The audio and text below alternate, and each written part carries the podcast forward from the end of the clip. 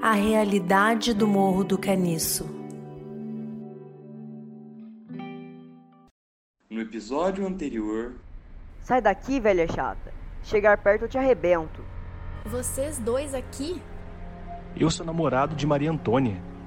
Eu sou mais presente na vida dela. A última coisa que eu preciso é de homem.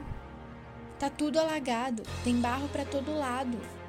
Maria Antônia, a conta tá atrasada há quatro meses. Eu não tenho esse dinheiro. O que, que você tá fazendo aqui?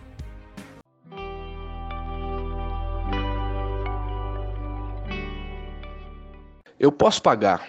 Eu posso pagar. Aqui está. Você é o pai dos meus filhos e nem ajuda a cuidar deles.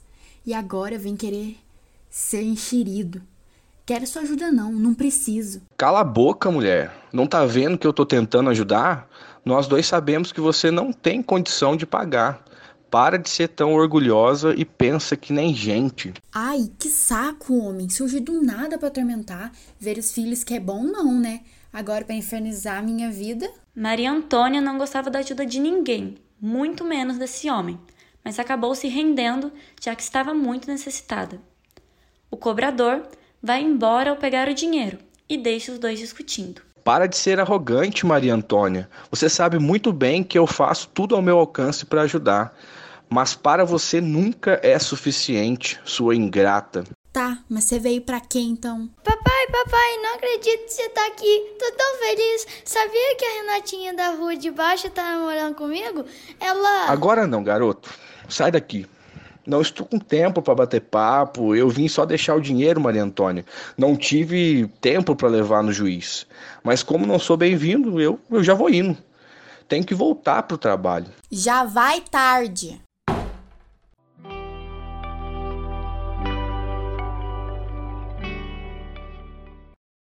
Quando não tem papel nas ruas, eu fico preocupada. Tenho medo de não ter o que comer. É complicado isso. Além de tudo, tenho que competir pelo papel com os lixeiros. Maria Antônia volta para a favela desanimada, pois não teve muita produtividade. Ao chegar, avista uma multidão e muita movimentação nas estreitas ruas da favela. Uma das cenas de um filme estava sendo gravada. Haviam câmeras, várias pessoas bem vestidas e muita comida com certeza algo surpreendente para o povo da favela. Mamãe, mamãe, estão gravando o filme aqui, vamos ficar famosos. Maria Antônia olha confusa para o filho, sem entender nada. Curiosa, chega mais perto para observar e sua atenção é prendida por uma mulher séria, elegante e bem vestida, que estava sentada em uma cadeira. Fim de cena! Corta! Cinco minutos já retomamos. Senhora Bianco, Tá tudo certo?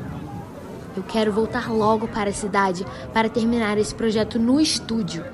Esse lugar é estranho. Falta pouco para acabar, senhora Bianco. Apenas mais três cenas. É nojento aqui, Gabriela.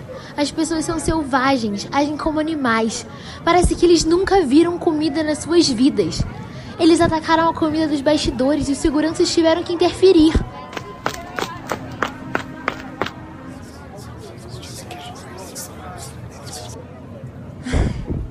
Senhora Bianco, com licença, desculpa atrapalhar seus pensamentos, mas nós temos um grande problema aqui.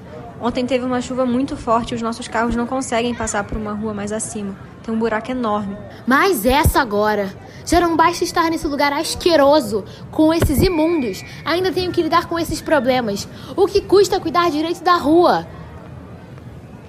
Ai, meu filho, é cada coisa que acontece na favela. Isso não é pra gente, não.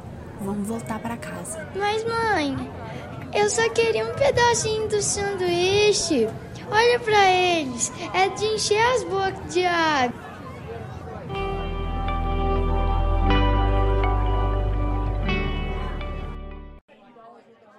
Filhos, hoje é dia de filme.